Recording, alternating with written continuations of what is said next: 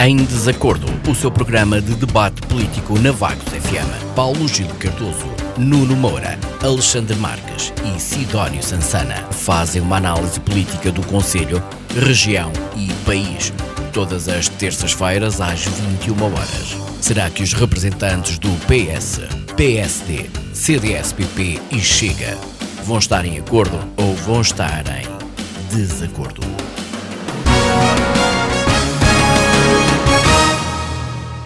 Olá, muito boa noite, bem-vindos a mais uma edição do Em Desacordo. Hoje comigo Sara Sampaio Alves, já de volta aqui ao debate. A discussão vamos colocar uh, uma exigência, digamos assim, do partido Chega, da Comissão uh, Política Conselhia de Vagos, que se mostrou contra as obras do Palacete e que colocou em causa a derrocada e os seus culpados, e o Chega espera efetivamente que o Palacete seja reconstruído como era. Vamos ainda falar da análise aos discursos do dia 10 de junho, Dia de Portugal e Comunidades, que este ano foi celebrado em peso da régua e que contou com aplausos, assobios e protestos. Mas já lá vamos. Para já comecemos então com o tema de âmbito local. Uh, Dou-vos as boas noites a, a, todos. Comigo tenho já o Sidónio, a Carla e o, a, o Alexandre Marques, do CDS. Vamos um, a qualquer momento receber também o Nuno Moura, do PSD. Uh, ah, até lá, vamos começando por discutir aqui esta questão, um, esta exigência do Chega por partes. Eu vou querer uh, esclarecer isto por partes. Vou começar hoje pelo, pelo Alexandre, um, ou melhor, se calhar até começávamos pelo Sidónio na tentativa de, de nos explicar aqui um pouco esta exigência. Sidónio, um, efetivamente as obras do Palacete já aconteceram há algum tempo, ainda não são conhecidos os culpados ou as causas desta derrocada. Uh, qual é que é a perspectiva do Chega sobre toda esta ocorrência? O que é que, o que, é que preocupa o Chega? Bem, em primeiro lugar, boa noite à, à Sara e bem-vinda de novo uh, à Isabel, não sei se estará por aí, aos colegas de painel, auditório da Vagos FM.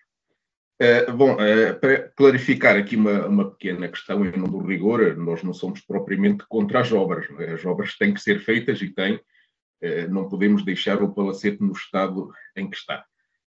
somos, sim, contra a forma e o secretismo com que o processo está a ser conduzido. Uh, e há coisas que nos, nos últimos dias, na semana passada, digamos assim, que se figuraram muito estranhas quanto ao decorrer da própria obra. Uh, na última sessão da Assembleia Municipal, um, chamei a atenção nos poucos segundinhos que tenho disponíveis, uh, e se calhar até passou despercebida essa parte, que o relatório de atividades do município, no que respeita ao planeamento, não tinha uma única linha sobre as obras do Palacete eh, era como se a obra não existisse ou tivesse parado. Um, e, não sei se alguém se lembra do que é que foi a resposta do Presidente da Câmara, uh, como noutras circunstâncias começa a ser hábito, não houve qualquer resposta, não houve qualquer esclarecimento. Uh, o Presidente da Câmara lida muito mal com a oposição nesta e noutras situações de, uh, do género. e apesar de aparentemente não haver, na altura, estamos a falar há um mês atrás, não foi há tanto tempo quanto isso, eh, planeamento da obra para relatar eh, nestas informações que deveriam ser transmitidas à Assembleia Municipal, eh, de repente os vaguenses são surpreendidos com a demolição quase total do edifício, incluindo a, a emblemática escadaria. Eh, chegados a este ponto, eh, quase que apetece perguntar porque é que afinal só sobrou a fachada principal. Ehm, e aqui eh, é bom relembrar uma pergunta do, do Paulo Grado eh, na Assembleia Municipal de setembro de 2022, nosso membro da Conselhia, eh, se o palacete iria ser recuperado segundo a traça original. E a resposta do Presidente da Câmara, na altura, foi que isso iria acontecer. Depois deste compromisso, nós não admitimos outra solução técnica que não passe por aqui. Naturalmente que esta recuperação custa muito dinheiro. É? E hum, nós não vamos permitir, não estamos dispostos a aceitar que uh, o município meta o dinheiro que não tem uh, e que este dinheiro seja mobilizado para uh, pagar as geneiras que têm responsáveis associados. É bom que isto seja honrado no campo político, senão, eventualmente, poderá ter que ser noutro campo qualquer. E não vale a pena andarmos aqui com tretas a fazer de contas que não conhecemos o relatório técnico que conclui que a derrocada do Palacete aconteceu devido a um acumular de erros de projeto, de construção e de fiscalização. Não há ali nada no relatório, aliás, é perfeitamente descartada a possibilidade de terremotos e de outras coisas que foram para aí aventadas. Eu que trabalhei muitos anos como gestor de projetos, sei muito bem que estas entidades que fizeram estas asneiras que têm seguros da responsabilidade civil para enfrentar estes incidentes. E, portanto, é para aí que temos que ir para já. Portanto, temos que saber se realmente estes seguros são mobilizados, se estão disponíveis para assumir o compromisso de recuperar o palacete de acordo com a traça original, que é o compromisso existente. Uh, e, portanto, espera-se que do, do, Executivo Municipal, que é tão lesto a, a, avançar com a divulgação de eventos que às vezes não servem para mais do que para distrair as pessoas eh, dos grandes problemas que existem no município, como este, ou como a falta de dinheiro que temos para aí sintomas em todo lado, que eh, haja o um mínimo de informação sobre este eh, e outros processos do género. Porque, nós temos que nos convencer de uma coisa. podem vir aí distrair-nos com a maior enchente dos chutes e pontapés que houve em vagos, porque se deu à borla um bem que é transacionável e que vale muito dinheiro, mas vamos lá ver, dentro de 10 anos ninguém se vai lembrar disso. Dentro de 10 anos vai se lembrar que foi este executivo que deixou o palacete ali estendido e destruído no meio do chão. Portanto, é isso que gostávamos que, que não viesse a acontecer e que com mais ou menos dificuldade eh, o, as obras fossem feitas no sentido de recuperar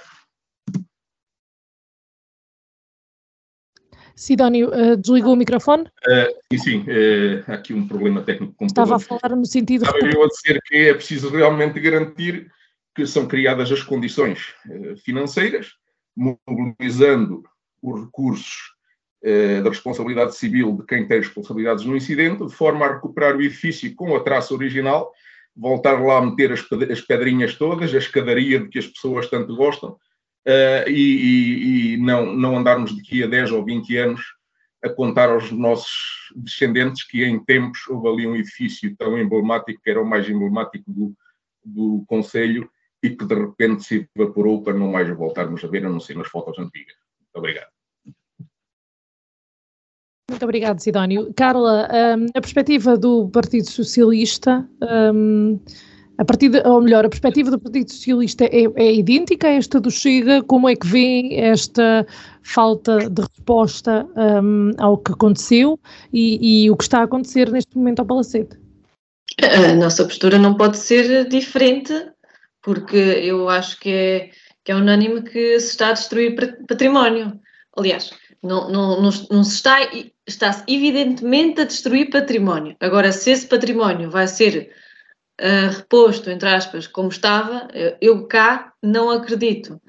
Uh, eu não sou engenheira, não sou arquiteta, não percebo de construções, não sei fazer um muro, mas, mas eu acho que, que poderia, poderiam ter começado por reforçar aquilo que estava e então aí uh, avançar com uma obra nova. Eu, o, o, colega estava a falar, eu nem cumprimentei, cumprimento aos colegas, cumprimento a todos que nos ouvem, já fui lançada na conversa, peço desculpa a falta de educação, mas, mas à medida que o Sidónio estava a falar, eu estava a recordar quando era pequenita e, e não só ao palacete, há memórias e há fotografias bonitas uh, daquele jardim que existia lá embaixo, da piscina, uh, quem é que não passou bons tempos nessa piscina?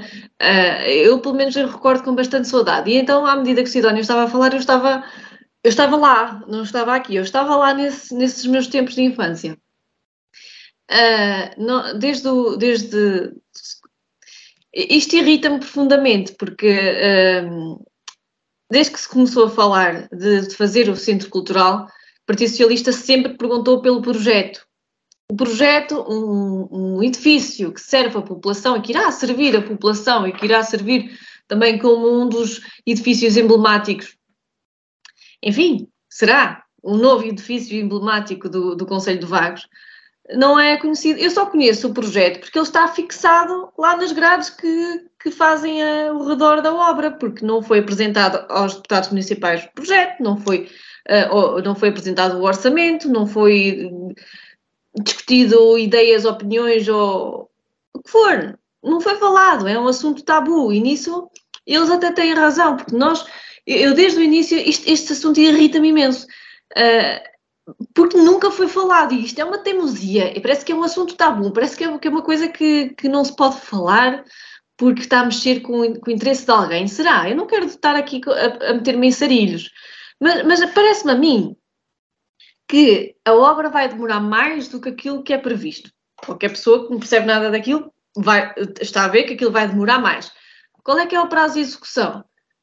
Eu não sei, tenho que ir lá à placa ver se por acaso diz. Geralmente isso é obrigatório estar afixado. Eu, quando, eu passo lá todos os dias a pé, eu vou-me chegar e vou ver se, se realmente o prazo da, de, de, conclusão da obra está lá escrito, porque, porque eu saiba isso é obrigatório estar afixado. Qual é que é o orçamento inicial e qual é que é a previsão do orçamento final? Porque também derrapagem nas obras públicas é, é, é, a cultura portuguesa. E quais é que são os, quais é que são as consequências, quais é que são as responsabilidades do não cumprimento de contrato? Porque parece-me a mim que está, está tudo a correr mal. Parece. Não sei se está ou não. Contudo, daqui a uns tempos, daqui a uns dias, ainda este mês, uh, vamos ter a Assembleia Municipal este assunto tem que ir a debate, tem mesmo que ir a debate, e, e eu acho uh, que tem que ir a debate de uma forma bastante forte, não uma coisa ligeirinha como quiseram fazer passar. Nós temos pouco tempo de, de, de intervenção e muitas vezes os assuntos são ou são ajustados para canto ou nem sempre se esquecem de, de responder. Eles respondem ou quando, quando respondem, às vezes dizem que a culpa é do António Costa. De, de repente só falta dizer que António Costa é que é responsável por ter caído a fachada a fachada sul e a fachada este. Portanto, quando colocaram aquelas vigas, eu não sei se aquilo é ferro, eu não, não percebo de materiais, peço desculpa, uma pessoa não sabe tudo, né? não cabe tudo aqui dentro. Mas quando colocaram aquelas vigas ao alto, do lado da fachada oeste, eu pensei, bem, isto vai cair o resto, estão aqui a segurar para não cair mais nada. Foi logo o que eu pensei, passo ali a pé, aprecio o depreciado e, e isto, isto, vai cair qualquer coisa mais. E bem dito, bem feito. Quando eu fui a passar e vi a retroescavadora ali a demolir aquele bocadinho, tirei logo uma foto e lancei para o grupo. Toda a gente tem um grupo do WhatsApp e nós, entre partido, começámos logo a.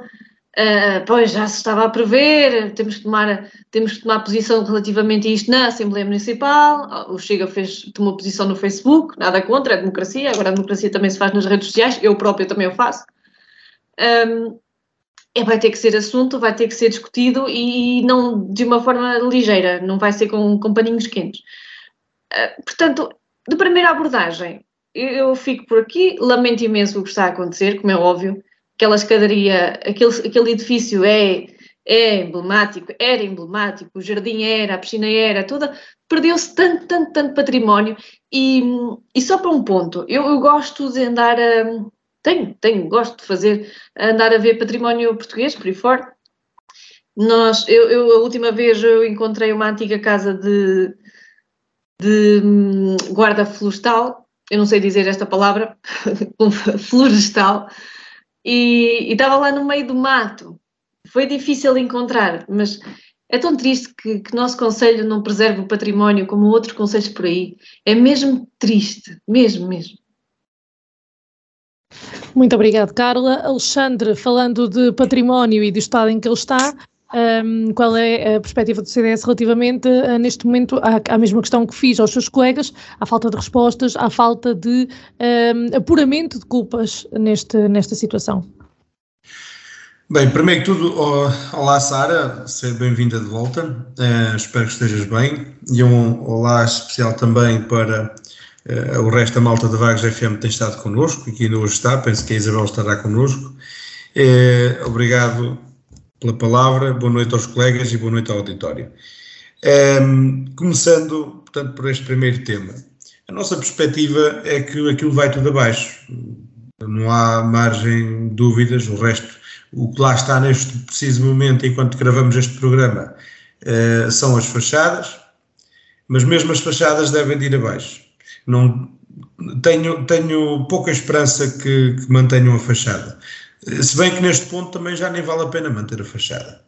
eh, e reconstruir o palacete eh, com, com a mesma arquitetura, com o mesmo traço eh, que ele tinha, será difícil hoje em dia de o conseguir fazer, por muitas e variadas razões. E tendo consciência disto, em termos de proveitos políticos, e nós estamos aqui a discutir política, cada um representa o seu partido e, obviamente, cada partido tirará proveitos políticos dependendo da sua posição. Mas eu, cada vez mais, canso-me de brincar aos políticos e, portanto, vou ser o mais direto possível. Isto de proveitos políticos não tem nada. Porque o, o verdadeiro problema, porque já saiu o relatório eh, sobre a auditoria feita à obra pós-acidente, ou auditoria ao acidente, como lhe queiram chamar, eh, o problema levantado pelo, pelo, relatório que foi feito e que foi entregue eh, é que aquilo foi um problema de planificação. Portanto, os engenheiros ou os arquitetos que desenharam ou que traçaram a obra e os procedimentos e que estavam responsáveis pela obra são os verdadeiros culpados. Agora, nós podemos divagar, eh, podemos divagar e podemos dizer, ah, isto vinha, vinham, vinham posições da Câmara em que o interesse era que aquilo aparecesse misteriosamente no chão, eh, o interesse era dar aquilo abaixo, eh, sei lá, o interesse era deitar abaixo para poder refazer novo, eh, não, não levantando muito a meia-culpa para a Câmara. Pode-se divagar muito sobre muitas questões. A verdade é esta: a responsabilidade está sobre quem fez a planificação da obra. E eu dificilmente acredito eh, que consigam refazer aquilo, embora, embora seja da mesma posição, tanto que o Sidónio como que a Carla, que eu preferia que aquilo fosse refeito centímetro a centímetro, milímetro a milímetro. É? Com melhores materiais, materiais modernos, de novo, de raiz, mas centímetro a centímetro, milímetro a milímetro. É, mas acho isso um bocado duvidoso, acho isso um bocado complicado e até bastante improvável. E depois eu penso que a posição do Chega também está muito relacionada com a manutenção dos jardins e, e daquela zona tinha lá uns campos desportivos, eh, penso que dava para futebol, para basquete, etc. E o jardim depois, até chegar cá abaixo à calçada, isso é impossível, é impossível de recuperar isso porque já foi feita obra em cima. É? Já foi feita obra em cima. E, portanto, sendo direto e sendo resumido, eu só quero dizer isto. A onda de indignação que se levantou com o desabar do palacete e a onda de indignação que se levantou quando muitas das pessoas se aperceberam do que é realmente para se fazer ali, é? Eh, e o que é que vai ser feito, e a capacidade que aquilo vai ter, e a dimensão que aquilo vai ter, e para o que aquilo vai servir, e para aquilo que provavelmente vai dar, essa onda de indignação devia ter sido levantada lá atrás, em outubro de 2021, salvo erro, quando fomos a votos não é? Porque isto é um pouco como o governo. O governo tem maioria absoluta, o executivo da Câmara tem maioria absoluta. E este projeto não é de agora.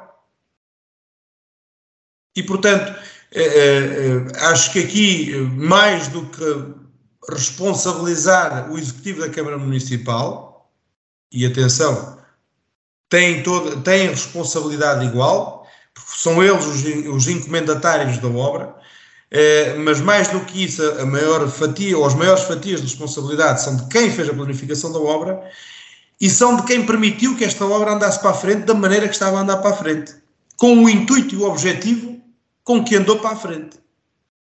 E, portanto, acho que aqui a responsabilidade recai também sobre a população, porque é assim, nós quando vamos votar temos que olhar para os programas eleitorais, temos que saber aquilo que os partidos querem fazer ou que se propõem a fazer. Uh, não é só votar porque somos amigos de fulano ou porque sempre votei no partido da seta para cima uh, e, e, realmente isto causa angústia porque perdemos um símbolo emblemático e tudo está revoltado, mas na hora da verdade tudo vota a favor do, do partido do costume. Pior, no dia de inauguração da obra, se lá tiver um porco no espeto e, o, e, e um caldo verde e, e, umas máquinas de fino, provavelmente ainda vão aplaudir e dizer: olha, ainda bem que isto foi abaixo. E portanto, por aqui me fico. Uh, e, e, para terminar, concordo um pouco com a posição do Chega, não com tudo, mas em parte.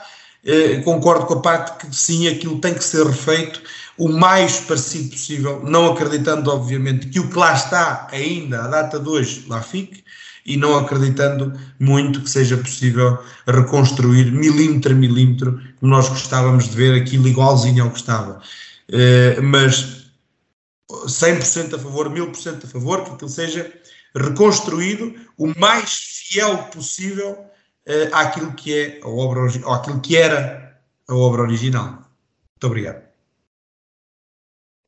Muito obrigado, Alexandre. Sidónio? Ora bem, eh, eu gostava de pegar aqui em várias coisas que foram ditas pela Carla e pelo Alexandre. Ehm, para começar, sobre esta questão das responsabilidades e sobre o relatório que já todos conhecemos, mais ou menos já todos o lemos, eh, apesar de ser muito extenso, eh, eu, eu quando trabalhava como gestor de projetos em empresas privadas, Normalmente aí há uma tendência extrema para a gestão dos recursos e, e, e aí eu era normalmente o projetista, o diretor de obra e, e, o fiscal. Nas obras públicas isso não acontece, portanto essas três responsabilidades estão bem diferenciadas e há um, um projetista ou uma entidade projetista, há uma, há, um, há uma empresa que faz a obra, o construtor, e há uma fiscalização que pode ser interna ou externa à Câmara. E que o relatório diz que a culpa não é só do projetista. Houve erros de projeto, efetivamente. Houve depois a seguir erros do construtor, porque alguém se lembrou de abrir um buraco para tirar para lá entulho que fragilizou a estrutura do edifício. E, finalmente, houve erros de fiscalização que ignoraram os sinais dos estudos geotécnicos que andaram semanas a apontar que a estrutura do edifício estava a ficar fragilizada e que estava em risco de cair, e, isso foi ignorado ao, até chegar ao dia em que finalmente caiu. Portanto, responsabilidades temos aqui muitas, de muita gente. Uh, pronto, passando para outra questão. Ah, e, e, volto a repetir, não é, era escusado dizer isto, mas volto a repetir que esperemos nós que estas entidades tenham que ser responsabilizadas até na assunção financeira dos custos que a recuperação vai ter, pelos erros que tiveram. Eh, não admitimos que seja de outra forma. Uh, segundo, uh, pá, uh, aquilo que o Alexandre referiu, nós efetivamente nunca gostámos do projeto e, e dissemos em 2021 que, sem imaginar que, que, que a coisa ia, ia, ia dar naquilo que deu, mas uh, efetivamente nunca gostámos do projeto. Temos a noção de que as piscinas e o jardim não voltam, não somos saudosistas a esse ponto, uh, gostaríamos é de realmente uh, cobrar uh, o compromisso que o Presidente da Câmara fez na Assembleia Municipal de que vai ser respeitada a traça original do edifício. pronto, e isto para nós é realmente importante. E penso que para já ficaria por aqui. Muito obrigado. Agora, uh, também é importante perceber se, um, como o Alexandre dizia, a população tem aqui uh, culpa, digamos assim, pelo facto de uh, poder eleger os seus representantes e quem, faz, quem, quem decide o que é que é preciso fazer. Sidónio. Isso é inevitável na, na democracia. Nós o nosso departamento do Facebook também tem andado muito ativo nos últimos dias a falar das célebres canetas que se oferecem nas campanhas eleitorais e que decidem votos. É? As pessoas às vezes não têm informação suficiente para tomar uma posição sobre assuntos de extrema importância, seja para o município e às vezes até para, para o país. Nós temos que viver com isso. Uh, efetivamente dá-me a sensação que houve muito pouca discussão pública sobre uh, aquilo que iria ser feito.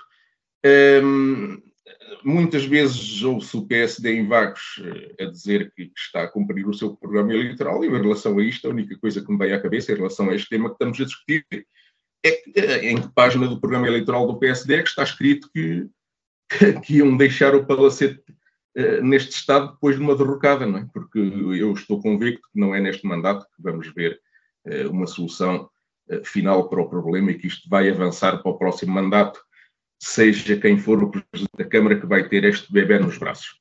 Muito obrigado. Carla. Sara, nem sei mais o, o, que dizer relativamente a esta situação. Eu acho que o Alexandre tem razão quando diz que se calhar nem a parte da a parte que está, a fachada oeste fica, e, e, parece mesmo que vai ser assim, pelo menos pelo tamanho das vigas que lá estão a tentar suportar o, o, o que aquilo tem. Uh, o Sedónio também tem razão quando diz. Eu faço da forma, Carla, uh, que é uh, de que forma é que a oposição e a população uh, poderia ver respondidas as suas dúvidas relativamente a esta questão do palacete, por exemplo, o facto de não ser, não conhecerem a planta ou não terem acesso a este relatório, como, com, com que nível de insistência é que, que deviam atuar, quer a oposição, quer a população, para saber mais informações sobre este caso?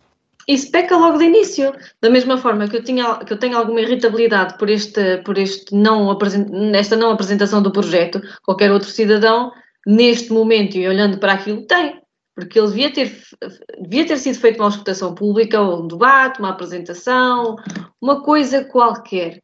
Uh, agora é natural que as pessoas falem, de uma certa forma se revoltem por, ele, por aquilo que estão a ver, não é? Só que, só que eu, eu, eu, tenho que dar a, a razão à Alexandra, é que quando tem que decidir as coisas, decidem a mesma, a mesma situação. Eu, eu, eu recordo-me de, de, ter havido uma polémica aqui na, na, fre, na freguesia e o povo votou ainda muito mais. Portanto, eu, isso até me fica mal dizer, mas eu às vezes nem. Uh, às vezes parece que a classe política, e eu estou a falar da classe política em geral, não é penalizada em voto por todas as ações graves que toma, e temos exemplos por aí fora. A, a população devia querer saber, querer saber mesmo. Vai haver Assembleia Municipal que vão à parte da intervenção do público, do público. Falem, perguntem, questionem, peçam projeto, peçam as contas, como nós, os partidos de oposição, também pedimos. Nós precisamos das pessoas. Não, não é só no dia das eleições já andar a espalhar canetas e panfletos e t-shirts e bonés e aventais e tudo o que o contribuinte pagar eh, para dar aos outros. Uh, assim, não é isso, não é? Portanto, eu gostava mesmo de ver mais mobilização populacional nestes temas e, e não sei o que é que estão à espera, ver aquela desgraça toda no chão, não, não sei mesmo, não sei mesmo. Muito obrigada, Carlos. Connosco temos já Nuno Moura do PSD. Nuno, bem-vindo, boa noite. Uh, estamos aqui uh, a falar ainda do facto do Chega colocar em causa a derrocada e os seus culpados e de esperar que o Palacete seja reconstruído como era. Uh, alguns dos seus colegas já aqui disseram que a reconstrução total poderia ser um bocadinho difícil, não é? idêntica ao que era, tendo em conta a derrocada que houve. Aquilo que eu pergunto é precisamente Nuno, de quem é que é a culpa? Como é que o assunto deveria uh, ter sido resolvido? Neste caso, o, Nuno, o Alexandre chegou a dizer que a culpa é um pouco também da população que continua a votar uh, no partido, no PSD, não é? Que elege o PSD uh, eh, com maioria absoluta para, para decidir o destino do Conselho. Portanto, em sua defesa ou em defesa do PSD, o que é que diz relativamente a este caso, Nuno? Olá, Sara, boa noite. Uh, cumprimentos à Carla, ao Alexandre, ao Sidónio Sansana, um cumprimento especial ao auditório da Vagos FM. Uh, e, e efetivamente uh, eu penso, pensava que este tema já tinha sido uh, debatido e que por essa razão, aliás, neste fórum mais do que uma vez, eu fiquei com a ideia que tinha ficado encerrado, com exceção do relatório externo de avaliação à derrocada, teve, que teve lugar. No entanto, parece-me uh, que o Chega continua a debater e a especular sobre esta obra e tanto quanto me parece, ou quanto é do meu conhecimento, sem qualquer fundamentação técnica. Facto que leva a pensar que apenas pretende protagonismo político e algum crédito mais populista. Enfim, está a fazer o trabalho da oposição, também se compreende, embora sem qualquer argumentação técnica, repito, eh, que lhe sirva de suporte para, para essa uh, argumentação, exercendo apenas a opinião de, de políticos de, de, café ou das conversas de, de mercearia. Com a apresentação do tema, eu, eu fiquei sem saber se o Chega é contra esta obra, em toda a sua extensão, ou apenas é contra a forma como ela se desenvolveu. Uh, e ficamos a aguardar também essas explicações para perceber um bocadinho a posição do Chega. A derrocada e os eventuais culpados, se é que poderão ser identificados, são aspectos que só poderão ser avaliados depois de conhecermos o relatório que foi solicitado pela Câmara Municipal. E, portanto, até lá, tudo o que se possa dizer não passam de meras especulações. E, e, tal como referi em diversas intervenções, sem conhecimentos técnicos que sustentem uh, qualquer opinião, embora tenha trocado ideias com técnicos nesta área, uh, tenho para mim que, face à débil construção daquele palácio, nomeadamente da parte mais antiga, cujas paredes eram de madeira e argamassa, seria mais aconselhável ter sido inicialmente prevista a demolição do edifício, com exceção da fachada principal, tal e qual se encontra agora. É que eu também estou convicto que a recuperação do edifício em termos de estruturas, das madeiras e de outros pormenores ficaria muito mais oneroso que construir de raiz, uh, com mais segurança e mais conforto. Agora é óbvio que também parte do princípio de que o edifício manterá toda a traça original, facto tem vindo a ser garantido pelo seu Presidente da Câmara Municipal e, portanto, mantendo assim a sua identidade histórica e cultural. E, portanto, não posso concluir esta minha intervenção sem chamar a atenção para os comentários que vão surgindo nas redes sociais, nomeadamente quanto à escadaria exterior do acesso ao primeiro andar do Palácio, que em nada contribuem para o esclarecimento da população, procurando apenas alimentar ódios de estimação e frustrações eleitorais. E volto a repetir: o Sr. Presidente da Câmara Municipal já afirmou por mais que uma vez e em diversos fóruns que as fachadas e as escadas ficariam tal e qual o desenho original. Portanto, é simples e, e só não entendo isto porque eu não quero. Uh, Parece-me que, uh, efetivamente, tenho que concordar com a Carla. Se existir alguém que não esteja devidamente esclarecido, pode usar os meios próprios para obter esse esclarecimento, é um direito que a população tem. Quanto aos partidos, só não conhece o projeto aqueles que ainda não, não tiveram a intenção de se deslocar à Câmara Municipal e pedir para consultar o projeto, uh, e portanto nessa altura teriam acesso ao projeto e à consulta do, do projeto. De qualquer forma, este foi um projeto que esteve em discussão pública, que uh, inclusive teve muitas entidades envolvidas na definição daquilo que seriam as condições técnicas um, do, do, do edifício e, portanto, há, há, um certo tipo de críticas que não se entende. Estamos todos tristes com uh, o facto de não ter corrido como se esperava que corresse inicialmente. Pois, isso é verdade. Estamos, mas uh, não foi desejo de ninguém, nem ninguém uh, à partida podia prever que aquilo iria acontecer. Lá está, são questões técnicas sobre as quais eu não me quero pronunciar. e que a seu tempo serão ou não apuradas responsabilidades. Quanto ao mais, parece-me que eu, do meu ponto de vista, fico satisfeito se efetivamente forem cumpridas as palavras do Sr. Presidente e se no final da obra o Palacete Visconde Valdemoro tiver um aspecto exterior igual ao que tinha inicialmente, na sua origem.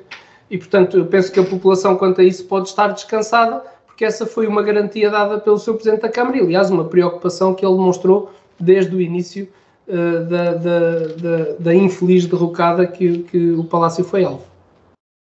Muito bem, Nuno. Antes de passar a palavra ao Sidónio, vi que, que quer falar Sidónio, que pergunto se o Alexandre ou a Carla querem intervir, tendo em conta que o Sidónio já interviu uma segunda vez. Não? Sidónio, qual é a questão? É, bem, só esclarecer aqui duas coisas, uma das quais Vou-me repetir, mas o Nuno não estava cá, não ouviu. Não, não, não, fomos nós que verbalizámos esta coisa de estar contra as obras. Naturalmente não estamos contra as obras, não podemos estar. Uh, uh, aquilo que nós contestamos é que há cerca de um mês e meio se tenha chamado a atenção na Assembleia Municipal para um parágrafo vazio, uma secção vazia sobre aquilo que estava a ser feito no Palacete, e passado uh, um mês e meio uh, temos este tipo de desenvolvimentos na obra do terreno. Podia perfeitamente e devia, e, e, neste momento estou outra vez a puxar pelos galões de quem trabalhou uma dúzia de anos como gestor de projeto, há um mês e meio atrás que deviam estar estabelecidas e podiam ser uh, informadas, pelo menos à oposição na Assembleia Municipal, as condições em que a obra iria decorrer explicar isto que está a ser feito agora, que não foi explicado porque não havia lá nada para explicar o que é que fosse. Portanto, isto, esta é a parte que nós contestamos em relação às obras. Uh, em relação ao facto de estarmos a falar sem fundamentação técnica, o Nuno também não estava aqui, provavelmente não se apercebeu essa parte, mas tanto eu como o Alexandre já demos mostras de conhecer as conclusões do relatório externo sobre as responsabilidades da obra e, e, sabemos minimamente onde é que estão as falhas. Portanto, é com base nessa fundação, nessa fundamentação, nesse fundamento técnico que eu estive aqui a apresentar algumas considerações sobre as responsabilidades e sobre aquilo que tem sido feito. Se eventualmente o Nuno não tem esse relatório, eu ou se calhar o Alexandre podemos enviar. Muito obrigado. Muito obrigado, Sidónio. Nuno, uh, não sei se quer intervir, tem ainda tempo nesta, neste ponto? Eu, eu, a única coisa que posso dizer sobre isso é que efetivamente não tenho o relatório uh, e, portanto, ainda não, não li o relatório, uh, nem tenho conhecimento do teor do relatório, portanto, não, não posso pronunciar sobre ele, apenas tenho conhecimento daquilo que é dado a conhecer publicamente Estou a comentar este assunto porque se trata de um tema do nosso programa, senão não o comentaria. Um, uh, e, e, portanto, mas também não me parece que da publicação que vi que haja menção um, às conclusões do relatório. Isso sim, se calhar teria mais interesse para que a população estivesse informada e não apenas críticas constantes à, ao desenvolvimento da obra que se tem vindo a fazer. É, nessa perspectiva, acho que seria importante ter conhecimento do relatório e vou, obviamente, tentar informar-me acerca do relatório para poder estar mais por dentro do assunto. Muito bem, então estamos em condições de avançar para o nosso segundo tema, até porque a hora já vai avançada. O tema, o tema será a análise aos discursos do dia 10 de junho, sábado passado, Dia de Portugal e Comunidades, este ano celebrado em peso da régua com aplausos, assobios e protestos. Começo agora pela Carla. Uh, tivemos aqui, em peso da régua, um, protestos de professores, por exemplo, uh, a manifestarem-se contra um, o ponto de situação em que está a educação. Uh, estivemos, tivemos quem aplaudisse e quem assobiasse os discursos proferidos em peso da régua.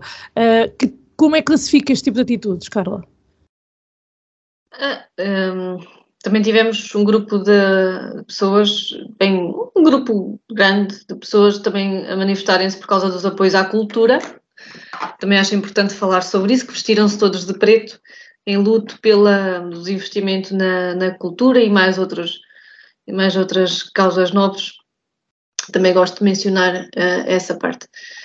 Um, eu, eu, eu, eu, comecei minha, o meu resumozinho para este tema pelo discurso do Presidente da República, porque só são três pontitos e depois então falei de toda, todo o evento.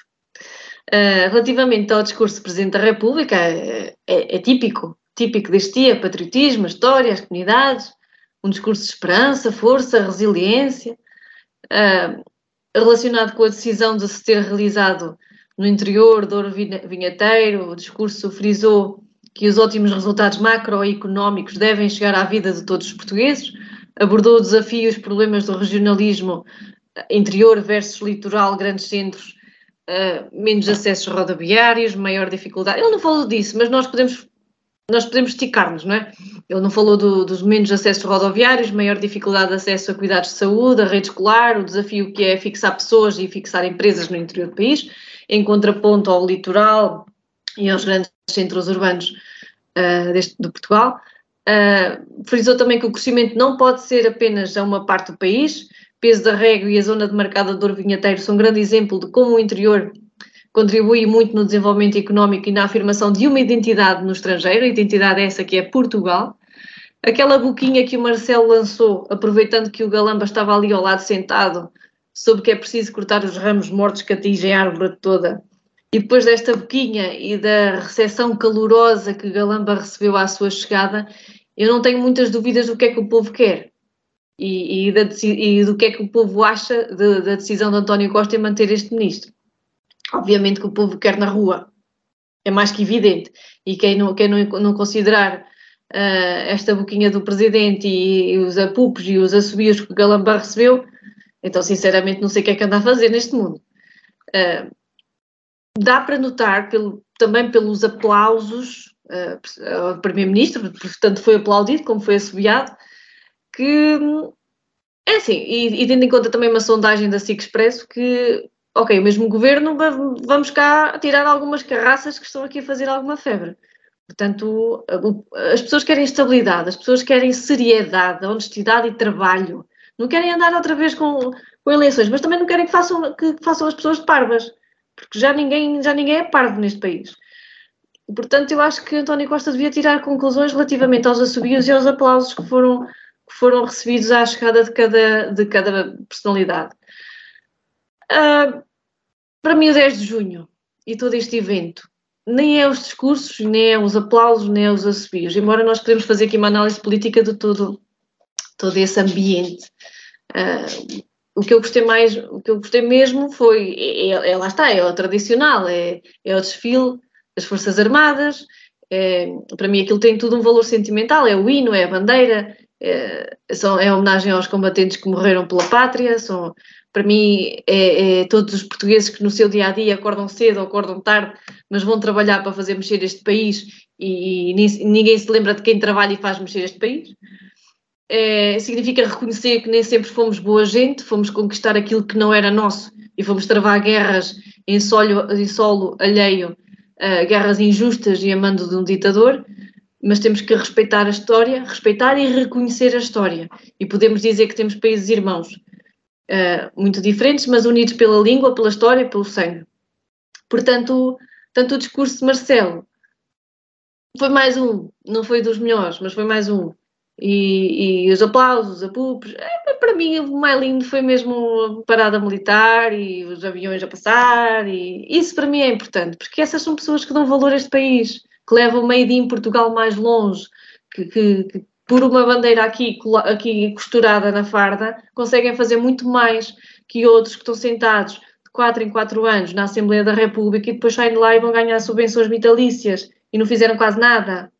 As pessoas que dão a vida, as pessoas que acordam cedo e vão trabalhar neste país, essas é que merecem ser homenageadas e respeitadas e com discursos no, no 10 de junho.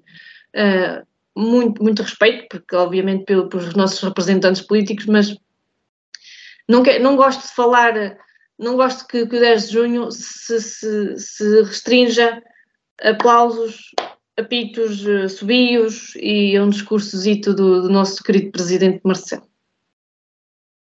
Nuno, concorda com a Carla? Uh, é um pouco banal, digamos assim, este tipo de, de, de, de celebração do 10 de junho, de uma data tão importante para o país?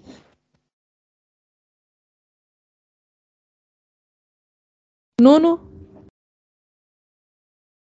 Primeiro, uh, respondendo diretamente ao, desafio que nos foi lançado pela Vagos FM, este 10 de junho mostrou um primeiro-ministro irritado, um Galamba vaiado e um Marcelo Feliz, uh, como citou um órgão de comunicação uh, social. amanhã de 10 de junho começou com o, ministro Galamba a ser vaiado e Costa aplaudido mas Costa acabaria por ter um momento tenso ao chamar racista a um professor e Marcelo avisou o governo com a metáfora uh, aborista. E, portanto, aliás, foi esta intrusão pelo mundo da agricultura que mais tinta fez correr sobre o discurso do Sr. Presidente da República, pelo facto de ter afirmado que se devia cortar o ramo morto para não afetar a árvore toda, numa clara referência ao ministro João Galamba. Uh, o Presidente da República, apesar de dizer que não queria falar sobre o descontentamento da sociedade portuguesa na cerimónia de 10 de junho, por estar entusiasmado com aquilo que vê nas Forças Armadas, a verdade é que para Marcelo Rebelo de Sousa há que distinguir aquilo que é fundamental e estrutural daquilo que é conjuntural, que é instantâneo. E portanto eu corroboro com os que dizem que o chefe de Estado quis dizer é que o que pensa sobre a situação do governo não mudou com a posição dos populares de veiar em João Galamba, pois no fundamental já tinha pedido a saída do, do, do ministro. O Presidente da República tenta justificar que a referência ao ramo morto não era dirigida a nenhum caso específico, no caso de João Galamba, mas não desmente aquilo que pode ter sido a leitura dos portugueses, comentadores, jornalistas. E foi lacónico a complementar a resposta. A minha ideia era: olhem para o futuro a médio e longo prazo.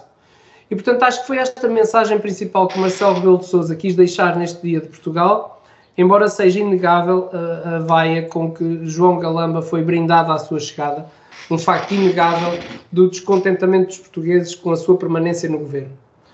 já no que diz respeito ao Primeiro-Ministro, dada a sua experiência política, pareceu-me demasiadamente tenso face ao protesto dos professores e, portanto, sobre este assunto, lamento a forma como foi apresentado o cartaz de reclamação de direitos, roçando a falta de respeito por um órgão de soberania.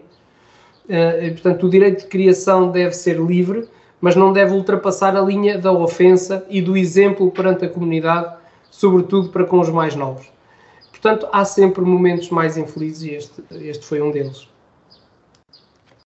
Alexandre, um, momentos uh, mais perturbadores um, e outros uh, menos, como classifica aqui também esta, esta celebração? Bem, o primeiro, antes de ir à, à, ao desafio da Vagos FM, como disse o Nuno, uh, eu queria responder à Carla. Uh, eu sinto muito orgulho em ser português e em celebrar o 10 de junho 10 de junho é mais do que aquilo que a Carla enunciou, muito mais.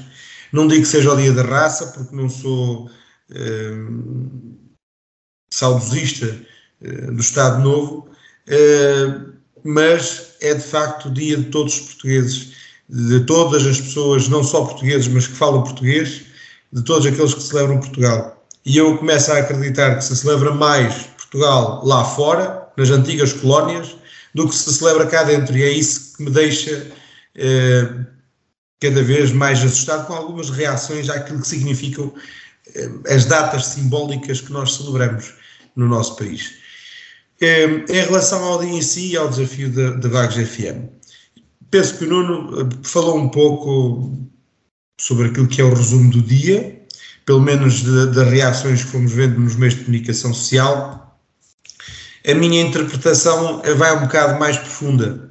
Eh, eu tenho a dizer que há uma coisa que nós temos que reconhecer eh, de, de não digo que seja de positivo, mas de valor em António Costa.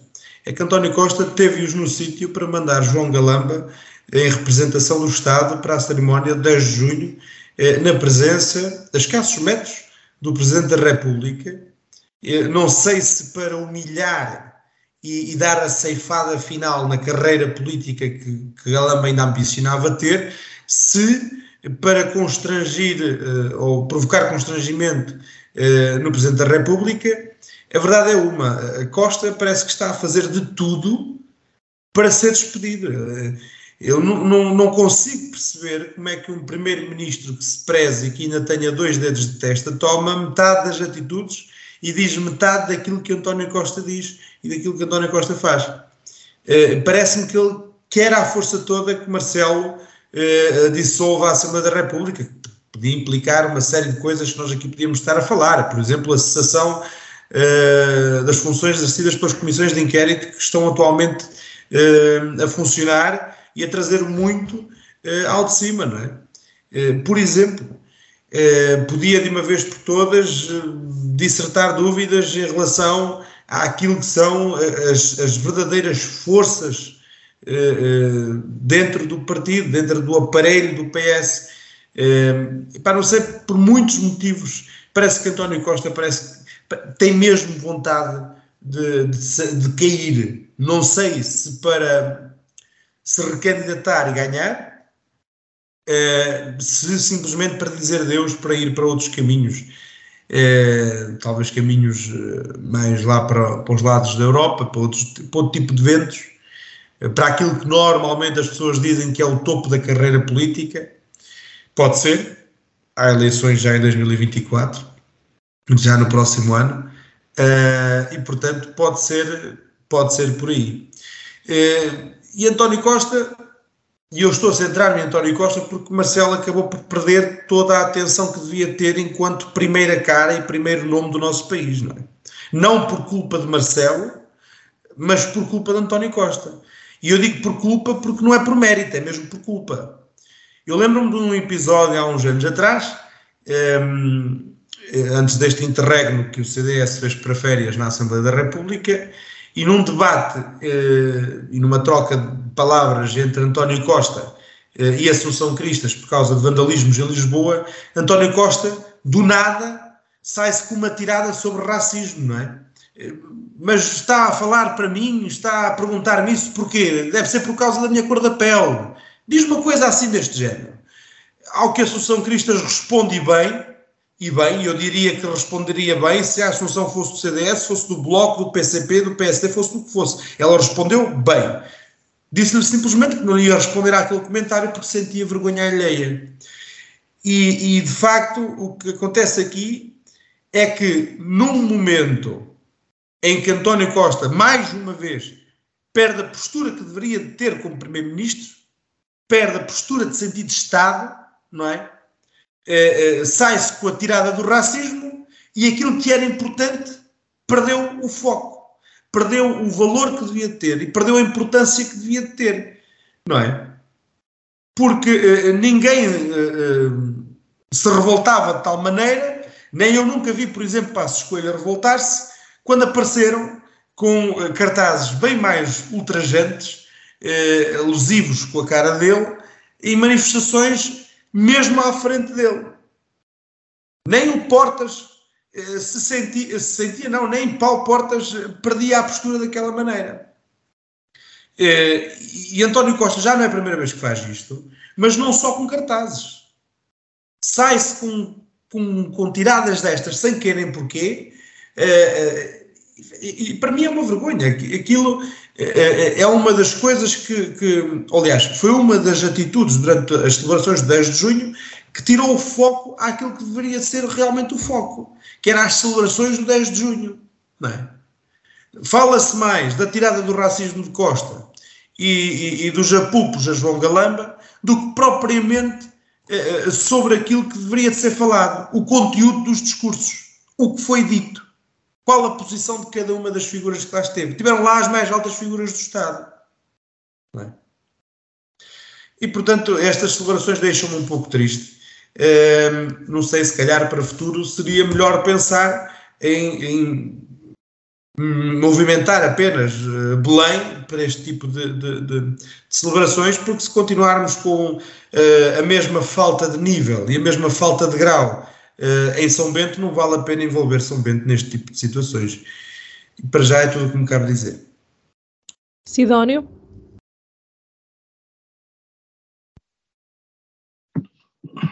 Bem, eh, começando um bocado pelas banalidades que costumam ser a tónica destes discursos, eh, a única que me merece alguma referência é quando o Presidente diz que o interior, como o peso da régua, uh, devia ser tão importante como Lisboa. É? Fica bem dizer isto, depois na prática, no dia a dia da política, sabemos que isto nunca é assim.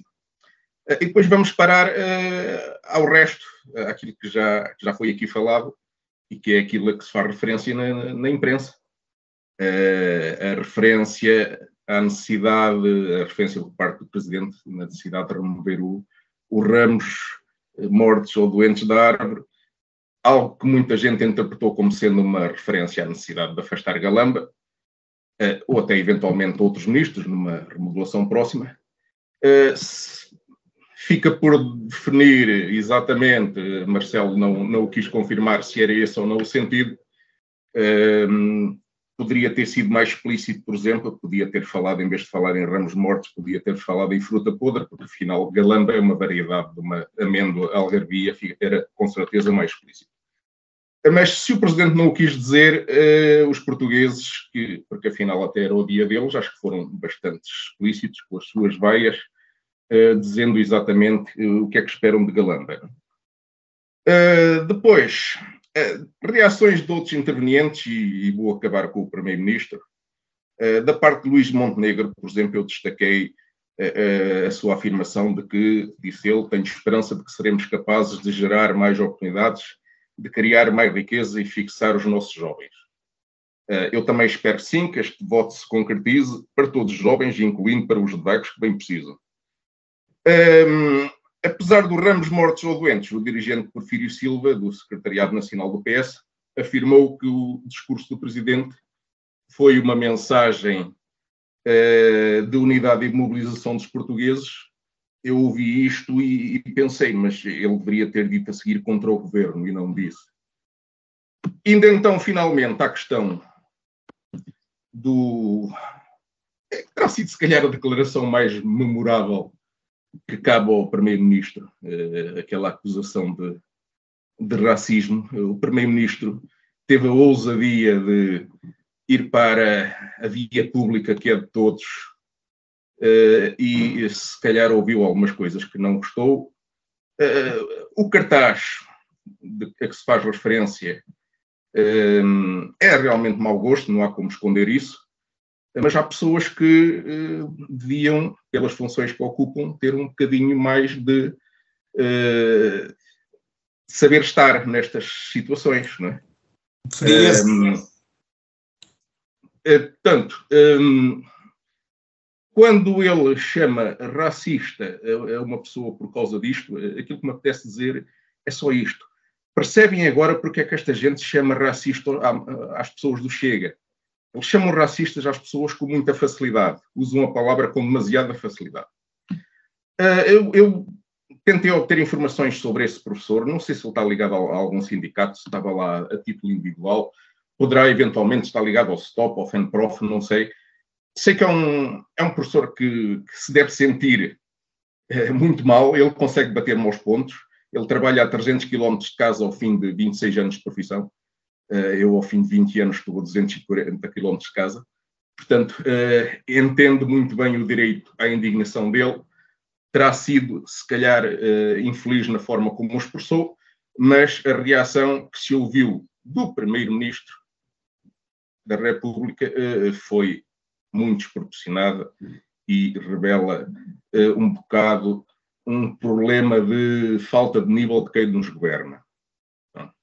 E era só isto por agora. Muito obrigado. Muito bem. Relativamente a este tema, pergunto se mais algum dos comentadores. Carla? Uh, eu, ao longo do, do debate, eu, eu, percebi, ou eu, eu expresso-me mal e não, não me interpretam bem, ou, ou ouvem-me mal.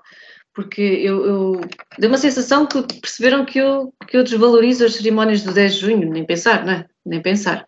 Porque foi de facto uma cerimónia bonita, foi uma cerimónia importante, foi e é uma cerimónia importante, e acho que é uma cerimónia precisa, uh, até se devia realizar aqui no nosso Conselho. Aqui, no, aqui em Vagos só se faz o 25 de Abril e, e mal, na minha opinião. Uh, o que eu quis dizer é que o foco e uh, o que se frisou mais depois da boquinha do Marcelo é que era é que é, é que é de lamentar, é que perdeu todo o sentido do todo o sentimento do 10 de junho foi para água abaixo quando se começa a focar. Inevitavelmente se começou a focar por causa daquela boquinha do Marcelo, se o Galamba é, é ou não uh, poupado, a, a, manifestação. António Costa ainda foi ter com os manifestantes, uh, mas uh, saiu de lá tenso.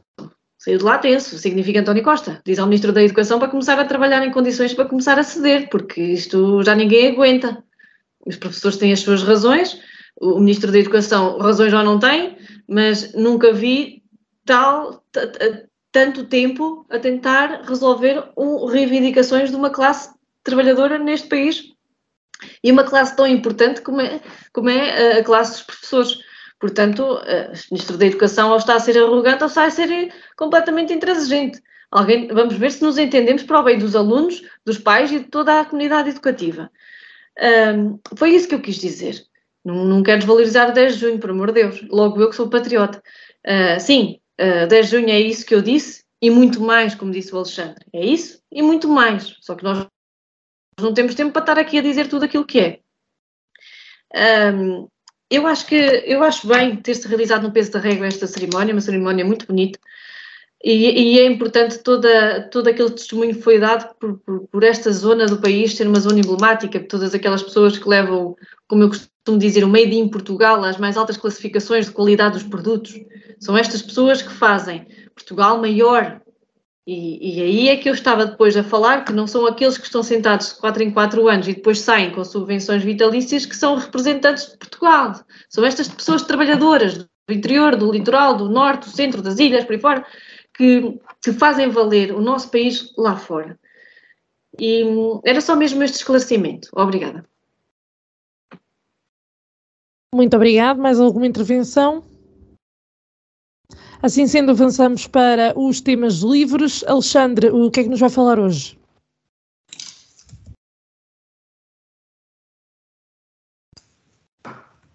Alexandre, não estamos a ouvir.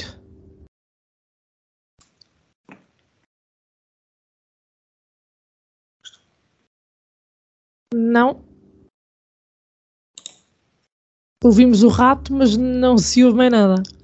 E agora? Agora sim. Ah, o rato, o rato via-se mais do que eu, impressionante. Um, notícias da semana, passou o 10 de junho, um, não foi se calhar, não foi o auge, mas uh, foi se calhar a, a, parte mais emblemática da semana que passou. Uh, terminámos a semana a saber que Silvio Berlusconi faleceu, uh, ex-primeiro-ministro italiano. as reações eh, principalmente a Itália, eh, são, são um pouco como reações a quanto do falecimento de Margaret Thatcher, do Reino Unido.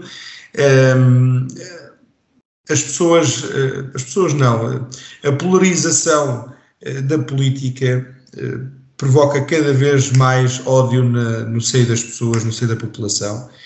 E eu trago só este, este, este tema eh, porque disse há pouco, no primeiro tema, ehm, que de facto a responsabilidade não morre solteira, ou a culpa não morre solteira, como dizia Jorge Coelho há uns anos atrás, ehm, e nós não podemos responsabilizar sempre eh, eh, os mesmos, ou seja, sempre os outros. Nós temos que nos responsabilizar também a nós. E temos que começar, na minha modesta opinião, por baixo por este tipo de plataformas como é a nossa, estamos aqui quatro pessoas que, muito ou pouco, todos nós temos impacto na vida dos vaguenses, eh, nem que seja impacto na vida dos nossos vizinhos, familiares e amigos, eh, e começar por acalmar as marés. Porque mesmo que António Costa tenha aquilo que quer, ou aquilo que parece e aparenta querer, que é ser demitido é? e dissolvido a Assembleia da República, nada augura de bom se nós continuarmos a promover esta onda de, de, de revolta que gera por consequência ódio eh, e que destila outro tipo de sentimentos de cólera uns pelos outros. Um, ehm, e apelar, e é aquilo que eu venho aqui esta semana fazer, porque acho que ainda não, já não faço há algum tempo, apelar uh, às pessoas que sejam mais serenas, mais tranquilas, mais ponderadas e que procurem mais e mais e mais informação, especialmente na hora de votar. Muito obrigado e boa semana a todos. Muito obrigado, Alexandre. Sidónio.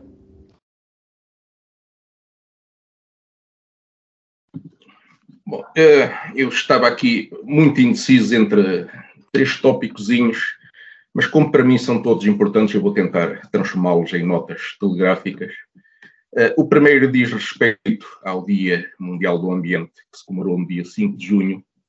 Uh, nós nos chega, gostamos muito do ambiente que diz alguma coisa à vida das pessoas, não gostamos é do ambiente que tornou o senhor Elon Musk uh, o tipo mais rico do mundo a vender elétricos a citadinos à custa de montanhas esventradas para tirar lítio, ou então do ambiente que manda criancinhas recolher plásticos e lixo para a praia e apanhar um escaldão na pele.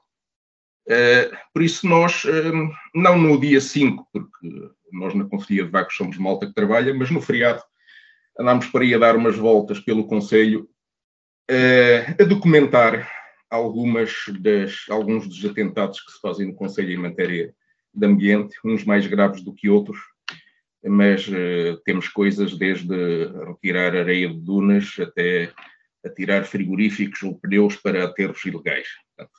Nós eh, eh, vamos falando nisto, eh, não é a nossa intenção apontar o dedo a quem quer que seja, não é essa a nossa função, há entidades oficiais para isto, mas nós de vez em quando falamos nisto nas Assembleias Municipais ou nas Assembleias de Freguesia.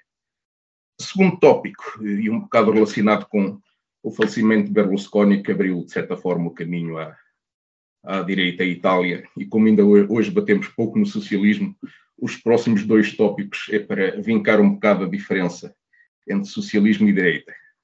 A Itália, na atual Itália de direita, um, o Estado promoveu uma oferta uh, aos cidadãos, aberta aos cidadãos, de dívida pública com uma taxa de 4,5%, que foi um sucesso, como é óbvio. Em Portugal, eh, onde o socialismo normalmente não gosta que as pessoas tenham acesso a dinheiro, cortou-se eh, a remuneração dos certificados da Forro para 2,5% máximo. Eh, tanto, e por aqui se vê bem, enfim, podemos especular porque é que isto foi feito. Parece, à partida parece um grande favor aos bancos que não estavam a conseguir competir com as taxas de certificados da Forro, bancos para onde depois futuramente vão vir alguns dos ex-governantes. Uh, último tópico. Um estudo recente do Banco de Portugal diz que o salário dos recém-licenciados uh, desceu de 1.085 euros médios em 2006 para 1.050 euros médios em 2020. Isto sem o efeito da inflação, porque se formos considerar o efeito da inflação, o, o decréscimo ainda é maior. Uh, e, portanto, é, é isto. Uh, andamos a, a, enganar as novas gerações, uh, mandá-las para a universidade e a gastar dinheiro até a investir na sua formação em cursos que estão desajustados do mercado de trabalho e estamos a condená-los a, dentro de pouco tempo, uh, começarem a ganhar o mesmo que ganha, uh, a ganhar o salário mínimo, no fundo. É isso. Uh, há um total desajuste entre aquilo que andamos a fazer com as nossas formações universitárias e necessidades do mercado de trabalho, e depois isso conduz a, a estes valores que o Banco de Portugal assinala. Muito obrigado. Muito obrigado, Sidónio. Carla, temas desta semana? Tenho um, quatro, uh, não são temas, são títulos. Eu estava só aqui a organizar enquanto o Sidónio falava. São, são quatro títulos, aliás, são três títulos e um convite. Os três títulos é, é para depois as pessoas também sentirem curiosidade de ir procurar saber um pouco mais e formular a sua própria opinião. O primeiro, o primeiro título que eu escolhi foi que um, estes tempos, estas semanas, não sei se foram 15 dias, mas esta semana, alguns países europeus confrontaram-se com a necessidade de, de, colocar limites aos preços negativos da eletricidade para salvaguardar uh, os operadores ou para salvaguardar quem para salvaguardar o mercado. Acho que posso dizer assim. Portanto, se nós estávamos há uns meses a falar sobre os preços altos da, da energia, neste momento nós temos determinados países europeus onde a, a taxa, a, taxa não, a, os preços da energia elétrica atingiram valores negativos no mercado regulado, uh, julgo eu, eu ainda não, não fui explicar, não, ainda não fui explorar, isto é, eu fui, mas é para as pessoas ficarem curiosas e irem e ver. Depois também fazer uma reflexão sobre o atual preço dos combustíveis e o que é que isso se reflete nos preços de todos os outros produtos. Os outros produtos são transportados. Logo, nós entendemos que se aumentam os custos de, de transporte, aumentam os custos de, de, produção por causa dos gases óleos, mas o gás óleo está um euro e meio. Acho que é uma reflexão que todas as pessoas têm que, têm que fazer e têm que ter, se querem realmente falar, falar de mobilização populacional sobre temas importantes nesta sociedade, que ainda há bocadinho estávamos a, a lançar isso assim para, para a nuvem. Depois também o segundo tema é assim, uma, uma, notícia, uma reportagem da, da Expresso relativamente ao Laboratório do Envelhecimento, um projeto que não sei se todos já conhecemos, mas é um projeto uh, potenciado pela Câmara Municipal de Ilha, de forma a promover um envelhecimento ativo, de atividades, de, de do papel da, da, pessoa, da pessoa, do adulto com mais de 65 anos na sociedade uh, e procurar de uma certa forma combater e, e, a solidão e, e, a falta de. Uh, como é que eu ia dizer? Uh, destas relações humanas que são importantes para o nosso dia a dia, para a nossa saúde mental também e, e, e, e, também dar um sentido à vida depois do trabalho. Há muitas pessoas que após, quando se reformam, ficam, ficam paradas, ficam quietas e depois a saúde mental também não é, e a saúde física, que está muito relacionada com a mental, também, mental também não, não é a mesma. Então estes projetos levam que uh, se consiga ganhar, a sociedade ganhar, com a, a, a, continuação da atividade, embora em outros projetos, que não o, o, o que o que falavam. O terceiro tema, eu acho que eu perdi. Ai, não perdi nada. Era o mais importante. Eu não perdi. Eu é que tinha aqui numa cábula e a cábula, cábula tinha uh, fugido. É uma preocupação uh, para um país irmão. Nós estávamos a falar do segundo tema no 10 de junho. É uma preocupação com um país irmão que mais de um milhão de deslocados de Moçambique não só por causa de, dos efeitos das alterações climáticas, mas também por causa da guerra, dos tiros, das pistolas, das armas, de, de, das pilhagens. De... Nós temos um país irmão numa situação preocupante. Não há só guerra na Ucrânia, minha gente. Não há. Nós temos um país irmão, Moçambique, que está a atravessar por um período horrível. Nós nem imaginamos o que é que se está a passar. E se não fosse a ONU, a Unicef, uh, outros a fazer alguma coisa, parece que nós nem, nem queremos saber, isso não, não passa, não passa na, na, CMTV, pois não, se não passa na CMTV, se não passa na SIC, se não passa na TVI em horário nobre, a gente não sabe dessas coisas. Vamos começar a preocupar-nos, lá está, o verdadeiro 10 de junho, vamos nos preocupar com aquilo que se passa nos nossos países irmãos, por favor. Há pessoas que estão a morrer, há, há, dez, há, há, há milhões de pessoas que estão a ser deslocadas, não é só da Ucrânia que vêm refugiados, por onde é que vão estas pessoas, não é?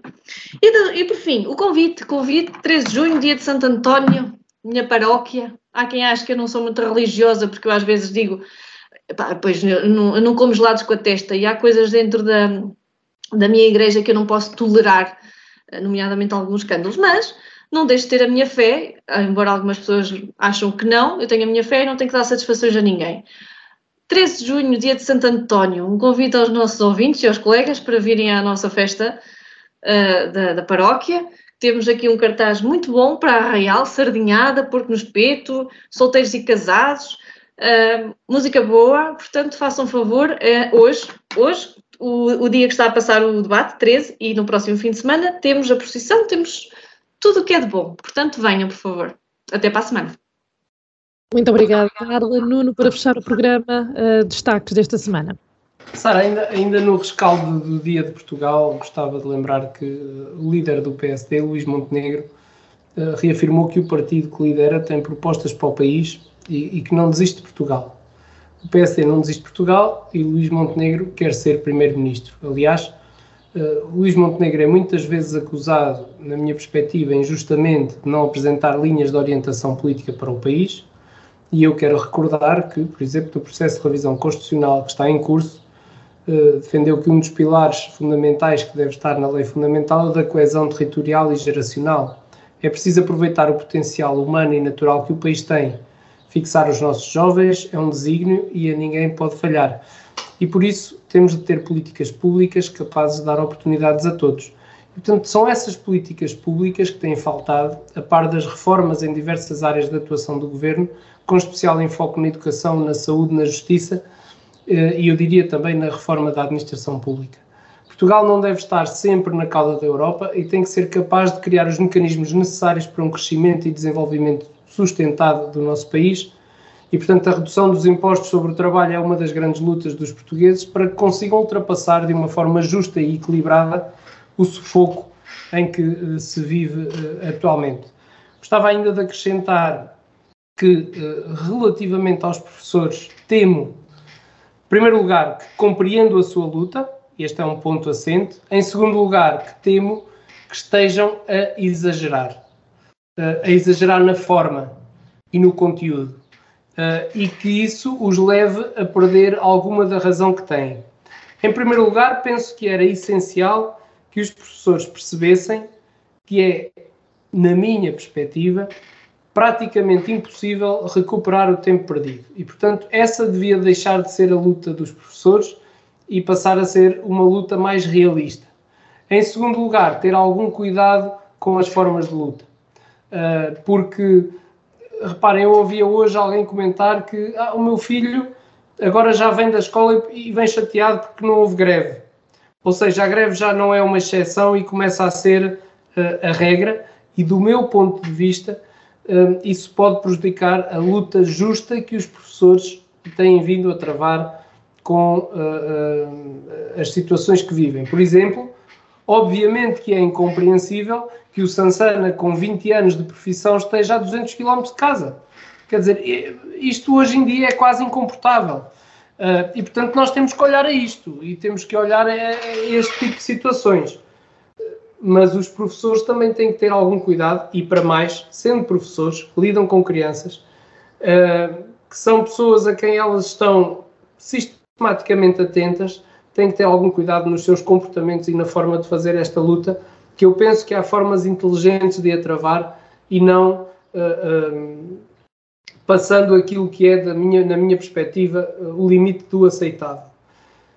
Falou-se em racismo, Uh, e efetivamente a palavra racismo hoje começa também a estar banalizada. Não me parece que tenha existido qualquer tipo de racismo. Houve sim, um, se me permitem, um, um roçar da, da, da, da falta de, de, de, educação e de princípios, mas não se pode chamar a isto, a isto racismo, senão qualquer dia qualquer coisa é racismo e, e começamos a banalizar a palavra eh, e parece-me que isso não, não é justo. E, portanto, eh, eram estas as mensagens que gostava de deixar. Uma boa semana para todos. Muito obrigada aos quatro por terem estado connosco mais uma semana. Para a semana cá estaremos com mais temas a debate. Até lá, o resto de uma boa semana. Em Desacordo, o seu programa de debate político na Vagos FM. Todas as terças-feiras às 21 horas. Será que os representantes das conselhias vão estar em acordo? Ou vão estar em desacordo.